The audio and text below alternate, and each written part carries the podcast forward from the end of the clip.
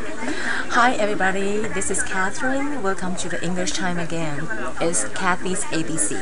Today, uh, I want to talk about the only things that you can do is to blah blah blah. The only only 是因为前面 o 开头是母音嘛，所以我们知道要不能念的，要念 the。 So I would say the only thing that you can do or you should do is to to 的后面加 verb. For example, I said the only thing that you should do is to calm down. 你现在应该做的事情就是好冷静，calm down. The only thing that you should do is to calm down. 或者说 to lose weight, the only thing that you can do is to eat less.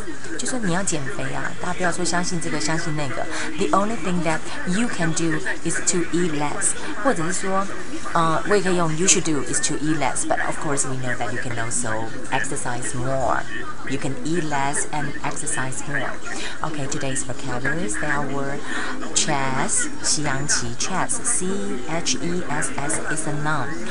Conversation, conversation, it's 啊、uh, 对话 is a noun. Conversation.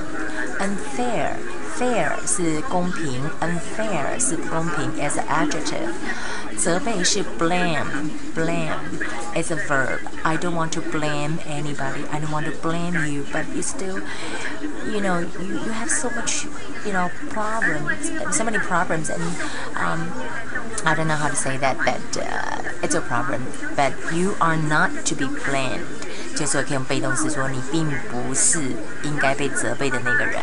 OK，限制 is a verb, you know, um, like limit 限制。Okay, I want to go through with you with the um, the phrase we learned today is uh, uh, the only thing that blah blah blah is to. The only thing that you should do is to calm down.